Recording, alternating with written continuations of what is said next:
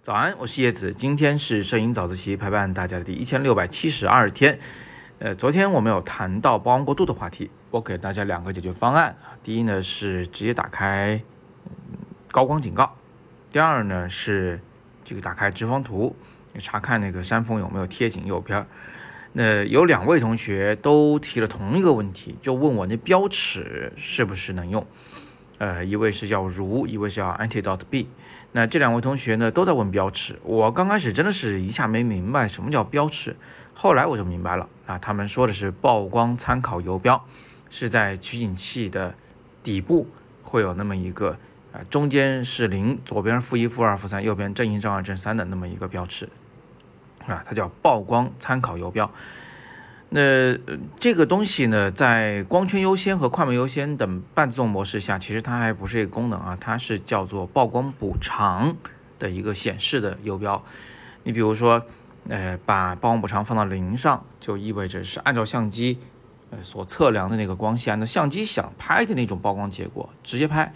呃，放到负上，就是在相机测量基础上再拍的暗一点；放到正上，就是比相机认为的正确再要拍亮一点。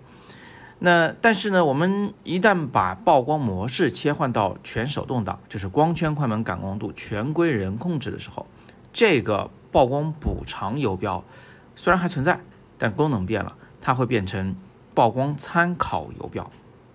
什么意思呢？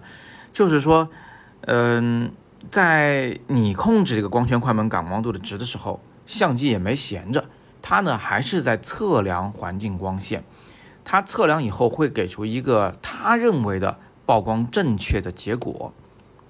如果你的这个曝光参数刚好和相机认为的正确的曝光是在同一个值上、同一个亮度上，那这个游标就会显示为零啊，在零下边有个小箭头。如果你比相机认为的正确曝光要拍的亮一些，那么这里呢就会显示一或者显示啊二。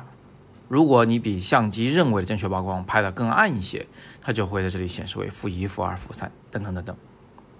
所以这个标尺啊，你一定要搞清楚一件事儿，就是它不是标准，它不是正确曝光的标准。那它是比相机认为的正确曝光要亮还是要暗？要亮多少还是要暗多少？是这么个值。那相机认为的正确曝光是不是正确曝光呢？很显然不是。啊，我举个例子，比如说你在拍南极的雪景，那天是阴天，雪是白雪，整个画面中只有那个小企鹅那么一丁点儿黑，其他地方全是白的，相机根本就不知道这是白云，这是白雪，它只知道这个画面太亮了，太白了，于是它就会用。啊，更高的快门，更小的光圈，或者是更低的感光度，努力的把这个场景拍成一个中灰色调。什么中灰色调？就是不亮不暗的色调。他根本不希望整个画面是偏白的，但是很显然雪就应该是白的。所以在这种情况下，如果你把曝光值设到相机满意的程度，而且就是曝光参考游标是零的那个程度，你拍出来绝对是一张偏暗。偏黑的照片应该怎么做呢？应该通过控制你的光圈、快门、感光度，最后呢，呃，把曝光参考游标放在，比如说正二或者正三的位置上，你拍出来的才是真正的白雪。所以这个，嗯，安提到 B 同学和如同学他俩这个所搞混淆的一个概念啊，就是。他们认为那个游标的零就代表曝光正常，啊，这个是绝对错误的。